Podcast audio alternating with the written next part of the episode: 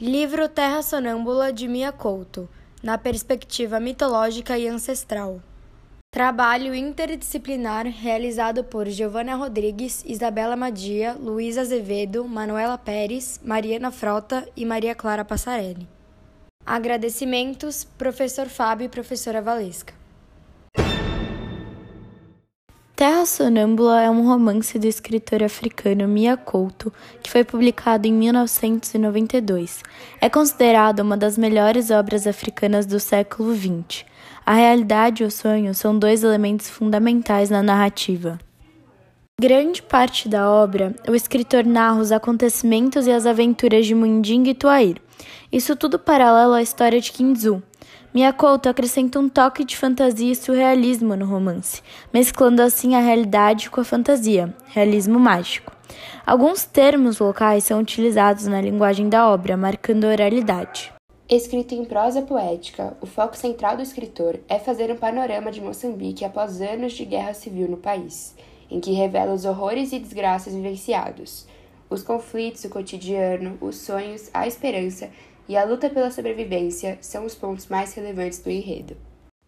Essa guerra sangrenta, que durou cerca de 16 anos, de 1976 a 1992, e deixou um milhão de mortos, foi um conflito civil que ocorreu dois anos após o fim da Guerra de Independência de Moçambique, motivado pela recessão econômico-social, pelo totalitarismo marxista, corrupção política, pobreza, desigualdades econômicas e o insucesso do planejamento central. O que Miyakoto tem a dizer sobre a guerra civil em seu país? Nós próprios moçambicanos temos um aprendizado muito fluido e nebuloso, quase porque não percebemos que foi essa guerra. Não percebemos, portanto, o que é paz e como ela foi conquistada, pois não foi conquistada só porque houve diálogo entre forças políticas e militares. A paz nasceu de outra maneira que não podemos identificar, isto é, nasceu de um desejo de resgatar aquilo que era uma cultura, cultura antiga e diversa.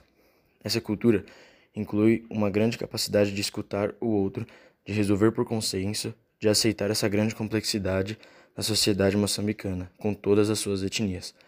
Essa capacidade de aceitação acontece em Moçambique não porque o povo seja particularmente diferente dos outros, mas porque há uma religiosidade que é feita de vários deuses essa religiosidade africana está viva e é ainda dominante, apesar de conviver com as religiões monoteístas modernas. Essa outra religiosidade africana aceita que há vários deuses, e isso obriga a uma aceitação de verdades múltiplas. A princípio, parece estranha uma pessoa ser católica ou muçulmana e ao mesmo tempo ter uma outra religião. Aqui, isso não é visto como estranho.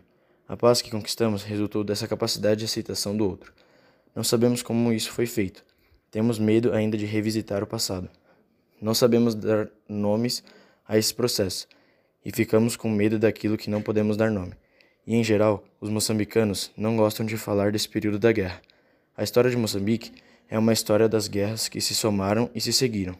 Esses conflitos geraram sempre situações, mal resolvidas, e a percepção comum é que o melhor é não recordar esses momentos de tensão. O esquecimento é o remédio para essas feridas mal saradas. Não é um esquecimento fácil, não é, sobretudo, um esquecimento verdadeiro, mas funciona. O refúgio que se procura em outro lugar, em outra vida ou existência, seja o que for, não é uma coisa de agora. Mesmo que uma pessoa não migre, não saia de seu sítio, ela é um refugiado no sentido que ela sai de si mesma, à procura de um lugar utópico num ilusório paraíso distante. Eu também sou um refugiado, pois já vivi num lugar absoluto, que era a infância, e agora estou atravessando os meus oceanos. É claro que o meu drama é muito menor do que o de alguém que está atravessando a geografia do medo num pequeno barco, com riscos reais de vida.